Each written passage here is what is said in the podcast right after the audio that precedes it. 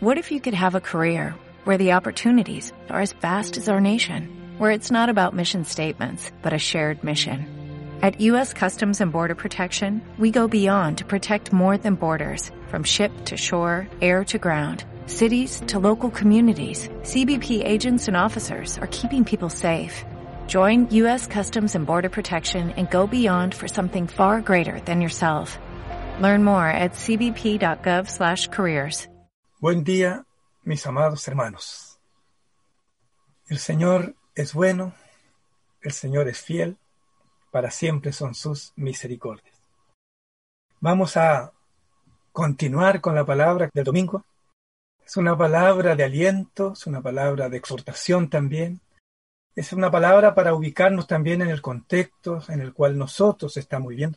Porque bien decíamos en el mensaje anterior que la realidad que se vivía tanto de apostasía como oscuridad espiritual en todo sentido, hoy día nosotros, nuestros propios ojos, lo están viendo.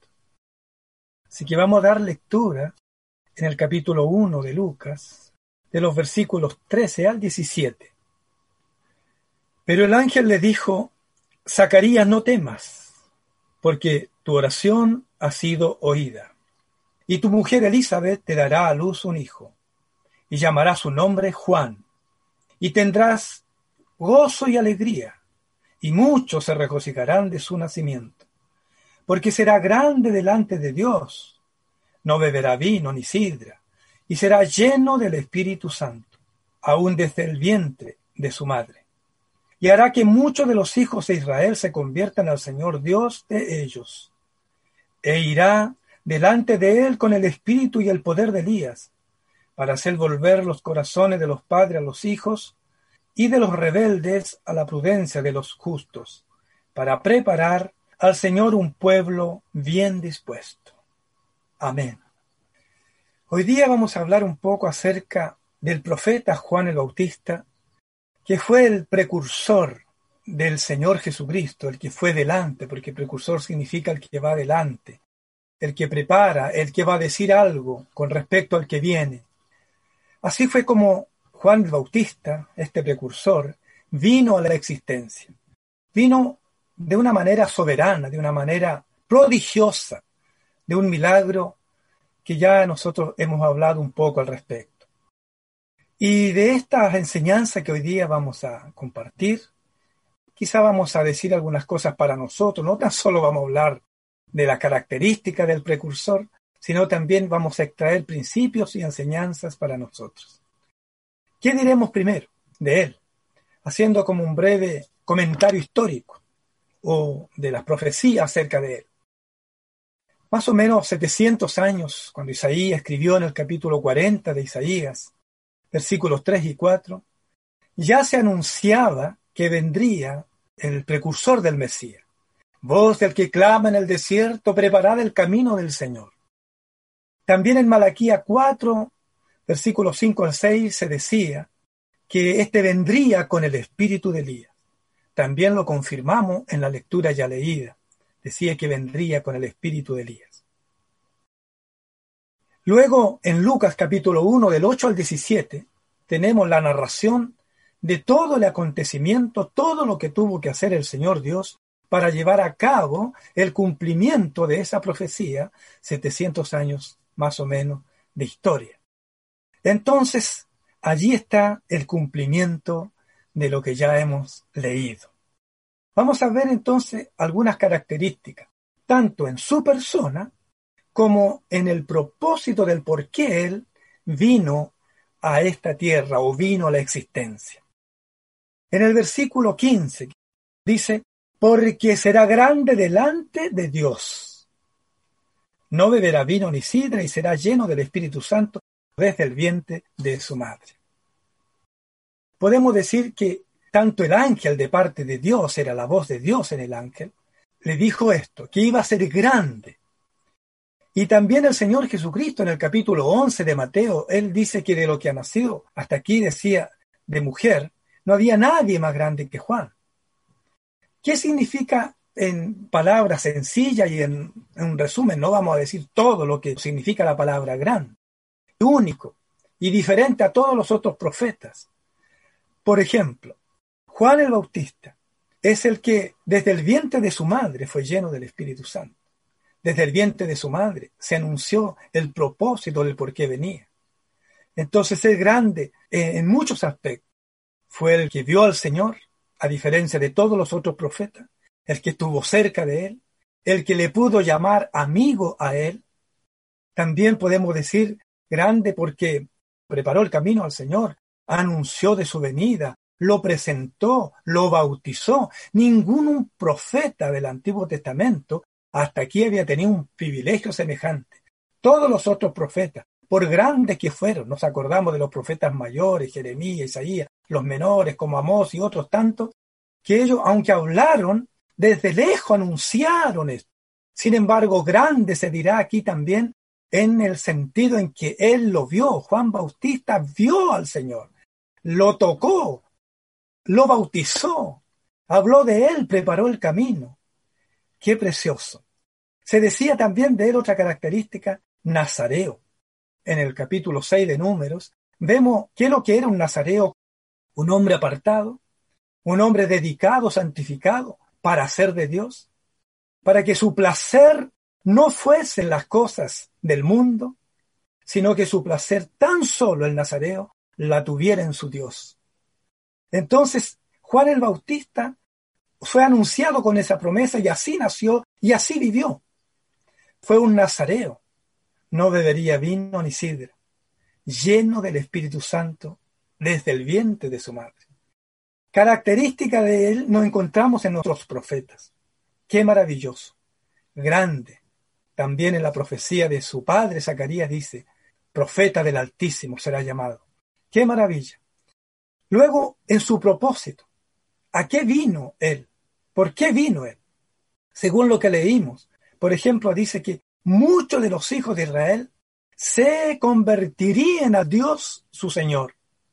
También que haría volver el corazón de los que estaban lejos, de los padres a los hijos, los hijos a los padres. También de los rebeldes iba a volver a la prudencia de los justos y que prepararía un pueblo bien dispuesto.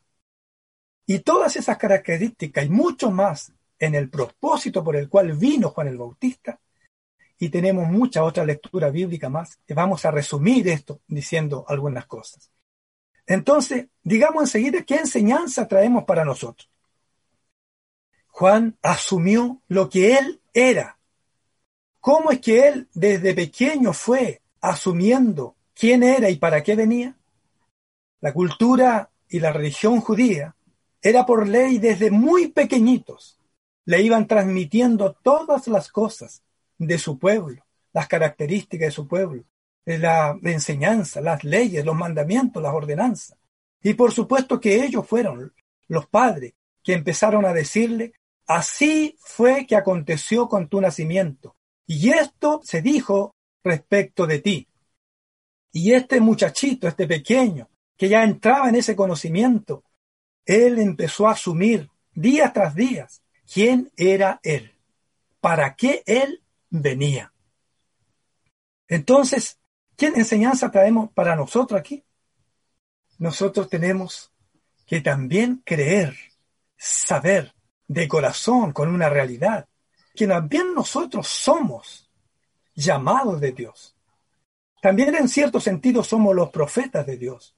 Somos los apartados de Dios. Somos el pueblo escogido por Dios. Somos ese real sacerdocio, nación santa. Qué maravillosas son las enseñanzas que podemos extraer del precursor o del profeta Juan el Bautista. Según el capítulo 1, versículo 80, dice que el niño crecía, se fortalecía y de niño se fue a vivir al desierto. Desierto es una figura, es una señal, es una ilustración, una representación. El desierto nos habla en este contexto de apartarse para aquel.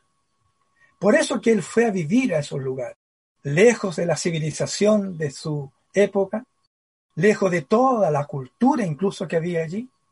Él prefirió estar en el desierto y allí crecer hasta que él se manifestara con lo que él sabía en su corazón que tenía que hacer, el propósito por el cual había venido. Nosotros también, como decía, tenemos un nacimiento nuevo, tenemos un llamamiento. Entonces también debemos saber quiénes somos, para qué nacimos. Nuestra profesión mayor es profesar a Cristo. Nuestro trabajo mayor es la obra del Señor. Nuestro placer mayor es Cristo el Señor. Nuestra vida, nuestro todo es Cristo en nosotros. Tenemos que saber que no existe otra cosa más maravillosa, más placentera que amar y conocer a Cristo. Eso debemos saberlo en el corazón. A eso llamaríamos identificarse, saber, tener una señal de identificación de nosotros. ¿Quiénes somos? Y también para qué fuimos llamados. Y en eso, para qué fuimos llamados, tenemos mucha enseñanza bíblica, sobre todo en las cartas del apóstol Pablo. Él dice, nos enseña para qué hemos venido y para qué estamos aquí. Así que gracias al Señor, de alguna manera nos parecemos a este profeta. Él preparó el camino de la primera venida del Señor en su manifestación. Nosotros también estamos llamados para sostener el testimonio, pero también para preparar nuestros corazones y también preparar como profetas de Dios a un pueblo bien dispuesto. ¿Para qué? Para que en esta segunda venida del Señor estén los corazones preparados para que el Señor venga. Que el Señor nos conceda este privilegio.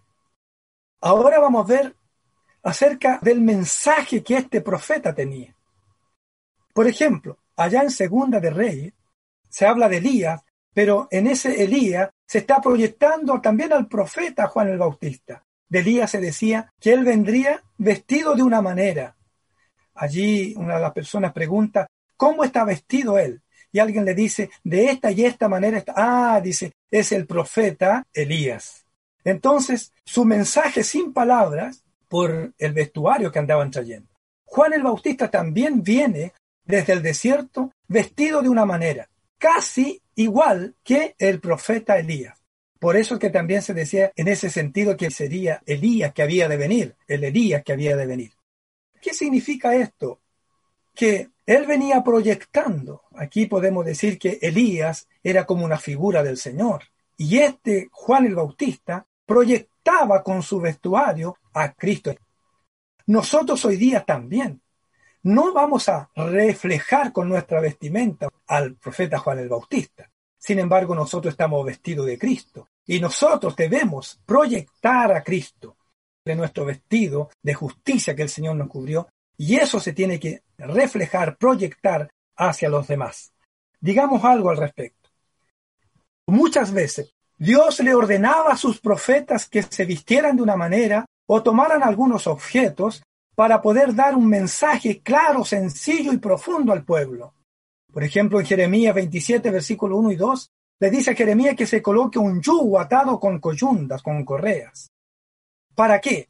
Para que el pueblo entendiera que por su desobediencia iba a ser subyugado al reino de Nabucodonosor, iban a ser cautivados, iban a ser siervos de aquel rey. Entonces, el Señor utilizaba objetos para poder también, a través de sus profetas, dar un claro anuncio hacia el pueblo de Dios. Y luego saltamos al Nuevo Testamento en el capítulo 21 de Hechos de los Apóstoles, versículo del 9 en adelante, pero específicamente en el versículo 11, dice que los hermanos, en ese tercer viaje que Pablo iba camino a Jerusalén, llegaron a Cesarea y bajó, dice, un profeta llamado Agabo desde Judea. Y estaban en esa casa, y el profeta Agabo se dirigió a un cinturón que había por ahí, y tomó ese cinturón, y dice, el que es dueño de este cinturón será atado en Jerusalén y será golpeado. Se da cuenta que la vestimenta dan un mensaje sin palabras. Ahora yo quisiera decir algo al respecto de la vestimenta que traía Juan el Bautista. Y en el capítulo 3 de Mateo, versículo 4, dice que vendría vestido con pelos de camellos y traería un cinto de cuero en sus lomos. También dice que se alimentaría de langosta silvestre y también de miel silvestre. Hermanos queridos, vamos a ver estas cuatro características tanto en la vestimenta como en la comida. ¿Qué significa el pelo de camello? era como trastocar la mente judía, estructurada, religiosa, porque el camello es un animal que antiguamente no era considerado entre los limpios, era considerado entre los inmundos. Sin embargo, Elías viene vestido de piel de camello. El camello es el único animal del desierto que conserva la mayor cantidad de agua. Y en este sentido, la vestimenta de Juan el Bautista nos da un tremendo mensaje sin palabras. Él venía lleno del agua del Espíritu. Recordemos que el Señor Jesucristo en el capítulo 7 de Juan hace alusión al Espíritu Santo. Cuando el gran día de la fiesta dice, se paró y dijo, el que tenga sed venga a mí y beba. Y luego el escritor dice que esto estaba diciendo para quienes iban a recibir el Espíritu Santo, iban a ser llenos de él y la alegría iba a correr en sus corazones. La verdad de las cosas entonces en la vestimenta, viniendo del desierto, representando al camello, es que venía lleno del agua, lleno del Espíritu Santo. Había sido tocado en el vientre de su madre para ser lleno y se había conservado y venía con mucha agua acumulada. Su vestimenta daba ese mensaje. Y el cinturón de cuero.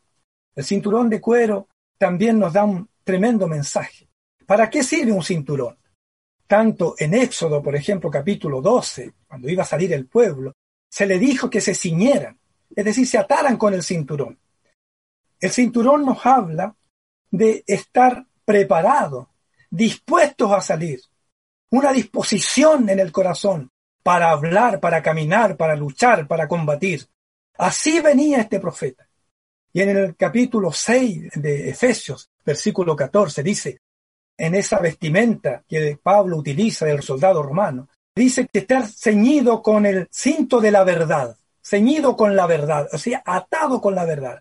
Entonces aquí podemos decir que Juan el Bautista venía trayendo un mensaje, venía preparado para dar a, conocer. ¿Qué cosa? La verdad. Pero no acerca de verdades bíblicas. Él venía a dar testimonio de la verdad, es decir, de Cristo como la palabra y Cristo como la verdad. Luego pasamos a cómo se alimentaba el de la langosta. En Éxodo 10.4 se hace alusión que las langostas venían por un juicio sobre Faraón por causa que no dejaba salir al pueblo de Egipto. ¿Qué es lo que pretendía Dios al anunciar a Faraón que vendría una peste de langosta? Estaba diciendo, si tú no te arrepientes, si tú no dejas ir al pueblo, yo traeré langostas para que consuman toda tu tierra y sea una plaga que nunca antes visto en la tierra. Entonces, el mensaje de Juan el Bautista venía con un juicio, pero al mismo tiempo venía con un espíritu redentor. No es su predicación una predicación condenatoria. No, él venía a preparar el camino del Señor con la verdad, pero también traería juicio, como también Malaquía 4, 5 y 6 lo dicen. Traería una palabra de juicio para quienes no creyesen y una palabra de bendición, por supuesto, de los que creyesen en él, en su testimonio o en su predicación. Se le decía a los religiosos de ese entonces que el hacha estaba a raíz de los árboles. Es una palabra de juicio que él traía, representado aquí en la langosta. Venía alimentado de esa palabra para poder traer un mensaje claro, nítido, que si no se arrepintieran iban a sufrir las consecuencias. Luego también encontramos en Segunda de Crónicas 7, 13 al 14, que allí el Señor hace alusión de un juicio por langostas. Sin embargo, ¿cuál es el sentido respecto a Juan el Bautista en su vestimenta? Es que allí en Crónica el sentido o el propósito por el cual venía juicio con langostas era porque el pueblo tenía que arrepentirse. Añade el versículo 14. Si se humillare mi pueblo, sobre el cual mi nombre es invocado, y buscaren mi rostro, y se arrepintieren de sus malos caminos, entonces yo oiré de los cielos, entonces sanaré su tierra, entonces traeré bendición. La palabra de Juan el Bautista venía con un mensaje potente, fuerte, fiel, pero al mismo tiempo venía con ese sentido, producir arrepentimiento. También el mensaje de Juan el Bautista se le llama el mensaje del arrepentimiento. Aquí calza muy bien en este contexto lo que venimos diciendo. La miel se alimentaba de miel silvestre. Según lo que vemos en el Antiguo Testamento, en varias partes acerca de la miel, siempre ha representado la palabra. Por ejemplo, en Éxodo capítulo 32 se dice del pueblo que de la roca chuparía miel. Hablando de la palabra, hablando de esa palabra dulce, de paz, de bendición, pero que al mismo tiempo podía ser fiel, podía ser recto el caminar, podía enderezar la senda. El Salmo 119 también nos habla de la miel allí, pero en los mandamientos, en las enseñanzas, para corregir, para enderezar la senda. Por eso allí están los mandamientos y las enseñanzas con respecto a la miel. Cantar de los Cantares, capítulo 4, también nos habla de la miel como la palabra del Señor. Así que Juan el Bautista, si resumimos todo esto, venía lleno del Espíritu Santo, venía con una palabra potente de juicio, pero para producir arrepentimiento, para preparar el camino al Señor, también traía un mensaje dulce de paz, de amor, de salvación y de bendición. La palabra firme, la palabra fuerte, pero que también a la vez es dulce. Ahora vamos a hablar un poco acerca de estos términos proféticos que existen tanto en Isaías capítulo 40, Lucas 3, también nos habla Mateo 3, todos los evangelios nos hablan de aquello, cuando dice que los montes tienen que bajar los valles tienen que subir y hacer senda derecha, allanar el camino. Y entonces, en el capítulo 3 de Lucas, versículos 4 y 6, dice, como está escrito en el libro de las palabras del profeta Isaías que dice, Vos el que clama en el desierto, preparad el camino del Señor, enderezad su senda, todo valle se rellenará, y bajará todo monte y collado, los caminos torcidos serán enderezados, y los caminos ásperos allanados, y verá toda carne la salvación de Dios. En los versículos siguientes, del 7 al 14, tenemos más o menos la explicación de lo que significa estos términos proféticos de allanar el camino, de bajar los montes y subir los valles. Por ejemplo, en el versículo 7 al 9, el profeta trae un mensaje para los religiosos de su época para producir en ello un arrepentimiento, para que conozcan al Señor como también estaba profetizado, que lo de su pueblo se arrepentirían y se convertirían. En su explicación le dice que ellos tienen que abandonar esa apariencia de piedad que en un momento dado se gloriaban por tener a Abraham como padre, y él le dice, no solo eso vale, lo que significa eso, un arrepentimiento, un cambiar de mentalidad, es decir, enderezar los caminos. No es que ustedes puedan estar diciendo, nosotros tenemos como padre a Abraham. No es eso. Juan el Bautista le reiteró aquello y le dio un profundo mensaje a los religiosos. Entonces ahí está allanando el camino en estos términos proféticos y están bajando de esa apariencia de religión de los que se creían grandes, los fariseos, y lo está bajando. También encontramos en los versículos 10 al 11 que él trae un mensaje para los ricos de entonces, para los adinerados. Porque dice, y la gente le preguntaba diciendo, entonces, ¿qué haremos? Quiero detenerme en estos tres que haremos que vienen adelante, que vamos a leer. Esta palabra que haremos, hermano, es una palabra, no una expresión así como de una pregunta tan solo sino en sí la idea en el griego, el original, tiene esta, de estar temblando, de estar tiritando hasta sus huesos, diciendo, oh Dios mío, tú nos has hablado, ¿qué será de nosotros? Entonces esa pregunta va con una conmoción interior y hasta externa, estremecido, diciendo, ¿qué haremos? Por favor, denos la salida, porque si no hacemos algo, estamos condenados, no tenemos esperanzas. Entonces esa persona llorando, compugiéndose a los pies del profeta Juan el Bautista, llorando, acreditando la palabra, vienen y hacen esta pregunta. ¿Qué haremos? Casi llorando y gritando. Esa es la expresión verdadera. Y respondiendo, él les dijo, el que tiene dos túnicas, dé al que no tiene, y el que tiene que comer, haga lo mismo. Aquí él está allanando, aquí está buscando la igualdad, Aquí se está cumpliendo la palabra, los montes bajarán y los valles subirán y se allanará el camino. Los ricos aquí, que comían y bebían manjares, Juan el Bautista le dice, esta es la respuesta para ustedes. Bajen de ese estatus de economía que tienen. Bajen de ese estatus social que tienen. Bajen hacia aquellos que no tienen pan para comer, aquellos que no tienen ropa, aquellos pobres. Bajen ustedes. No sean así como están viviendo hoy día. Ustedes no les interesan los pobres. Ustedes se están llenando ustedes, ustedes cada vez más ricos. Vuélvanse y compartan su ropa, compartan su comida y bajen a este nivel. Luego en este mensaje de este allanar, de este bajar y este subir, encontramos los versículos 12 al 13 a los publicanos.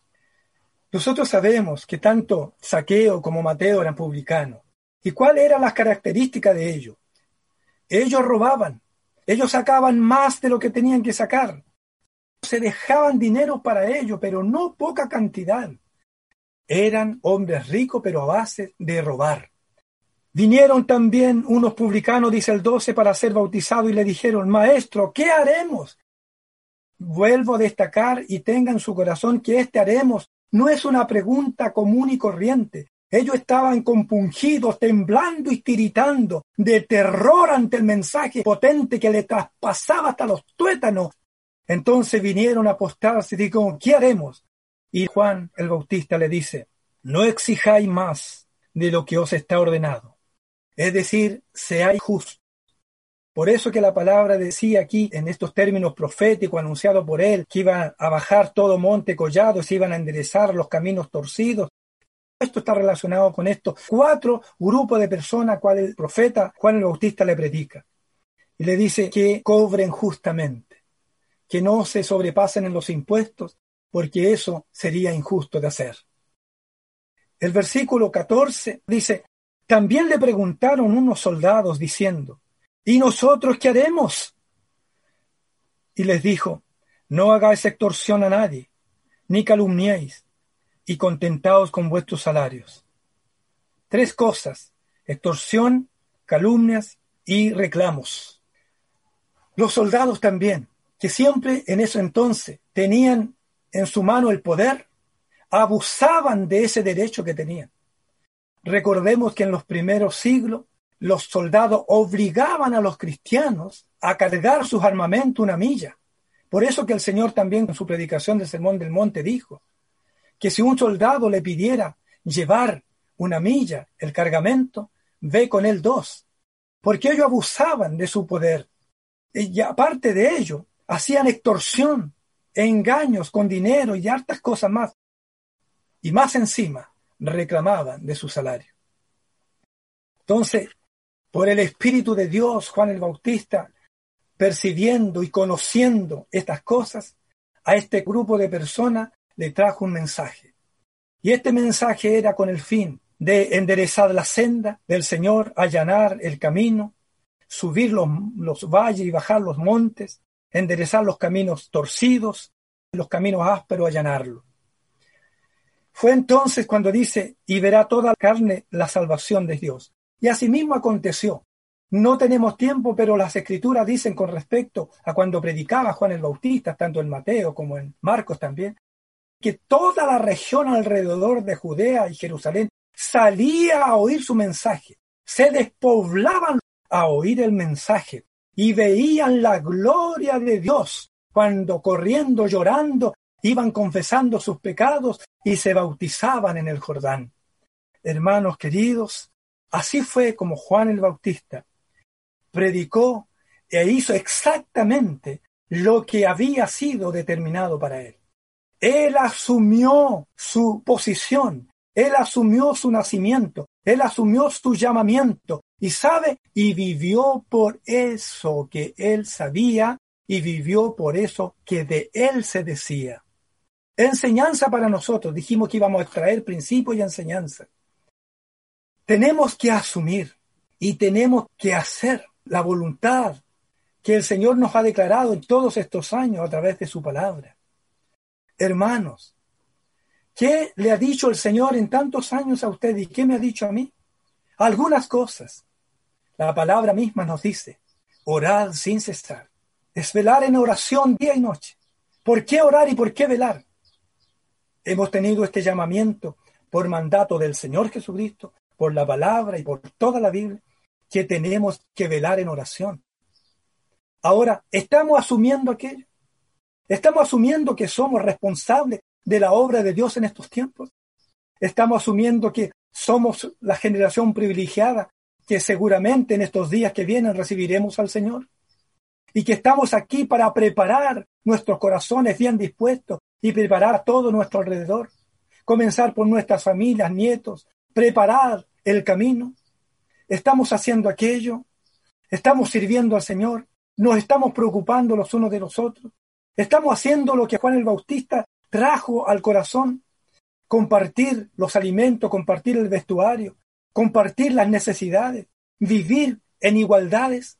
Hoy en día el pueblo entero, el mundo, incluso con tristeza lo digo, que hasta el mundo cristiano empieza a reclamar cosas, a tratar de también ser ponderado en la sociedad, cosas las cuales nosotros no debemos hacer. Nosotros debemos compartir, no debemos dejarnos guiar por otras cosas, sino que debemos ser como el Señor quiere que nosotros hagamos. Igualdades. Hoy en día el mundo reclama por igualdad, pero aquí vemos una necesidad presente.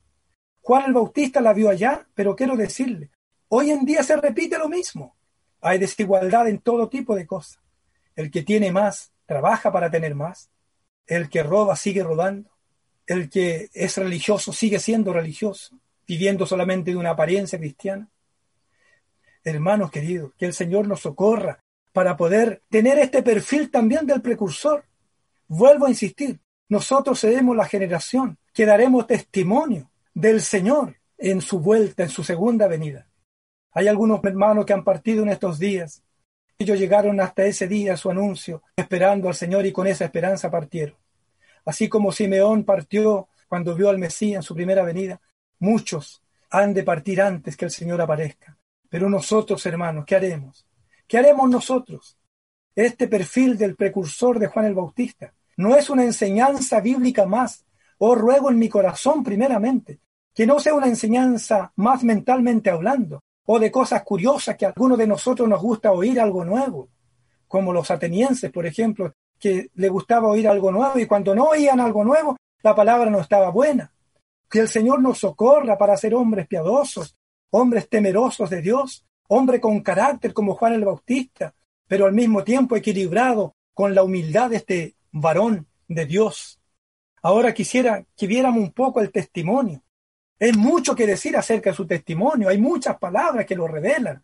Por ejemplo, Juan capítulo 1 dice, no era en la luz, pero al final, en sus últimos versículos del capítulo 1, cuando habla de él que presentaría al Señor, dice, ahí el Cordero de Dios. Tenemos mucho que decir de su testimonio. Él habla de Cristo. Él no vino para dar testimonio del mismo. Le preguntan, dinos si tú eres el Cristo, si eres el Elías. Él dice, no, Incluso dice que ni siquiera es un profeta.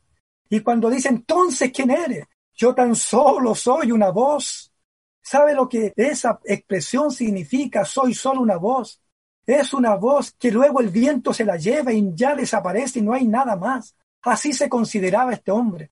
Era potente en su palabra, daba testimonio y la honra y la gloria para Cristo. Nunca buscó nada de honra para él en estas expresiones de su testimonio yo no soy el Cristo. Vuelvo a decirle, yo no soy. ¿Por qué? Le estaban comparando por la potencia de su palabra, por la fidelidad a Dios, por la llenura del Espíritu, porque no podían soportar la palabra de fuego que salía de sus labios. Entonces pensaban que era el Cristo. Y él con toda esa gloria que pudiera tener, él decía, no, se lo vuelvo a repetir, yo no soy el Cristo, soy apenas una voz, solo una voz, que luego desapareceré y dejaré de ser. Es todo lo que soy. Ni siquiera soy digno de inclinarme a sus pies a desatar sus carreras. Ni siquiera para eso soy digno.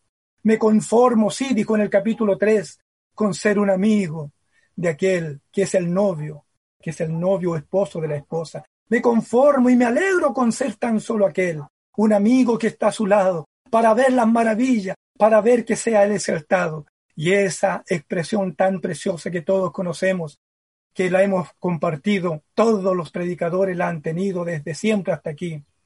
Juan capítulo 13, versículo 30. Es necesario que Él crezca y que yo mengüe. Oh hermano, esta palabra es necesario que yo mengüe. Significa no tan solo disminuir poco a poco, sino significa que desaparezca por completo y que no se acuerde más de mí, que no tenga más memoria. Todo eso es la idea de esa expresión, que desaparezca yo. Quiero menguar, quiero bajar, descender, hasta no ser nada, porque en el fondo eso es lo que soy, solamente una voz. Sin embargo, quiero que Cristo, el Mesías, crezca en gloria, en honor, en prodigios, en milagro. Yo ya terminé lo que tenía que decir, ya estoy llegando a mi fin. Yo necesito desaparecer porque ya hice lo que tenía que hacer, presenté al Cristo, ya se escuchó la voz del Altísimo que dijo, este es mi Hijo amado, con eso no quiero más. Desaparezco ahora, pero que Cristo crezca. ¿Sabe lo que vemos también en eso? Es que él estaba haciendo profecía acerca de su propia persona. Nosotros sabemos cómo fue que murió. Él murió decapitado. Realmente él desapareció. Porque la cabeza en sí significa autoridad, algo que tiene que ser visible. Entonces su cabeza desapareció. Y así terminó Juan el Bautista en una cárcel y finalmente decapitado. Hermanos queridos, no quisiera dejar pasar esta oportunidad. Viene el, retiro virtual. ¿Qué haremos nosotros con esa palabra que vendrá? Lo oiremos con oraciones, lo oiremos con mucha detención, tratando de aprender algo, tratando de sacar algo para nosotros, o simplemente va a ser un retiro más. Que el Señor nos conceda una oración permanente para ministrar la palabra, que sean verdaderos profetas que sean precursores como Juan el Bautista, que se note que ellos estuvieron con el Señor y que vienen del desierto, es decir, habiendo estado en comunión con Dios, traen un mensaje al pueblo en este retiro, en el nombre del Señor Jesucristo. Que la gracia, la misericordia y la paz nos sigan todos los días de nuestras vidas hasta cuando el Señor vuelva por nosotros. Amén, mis hermanos.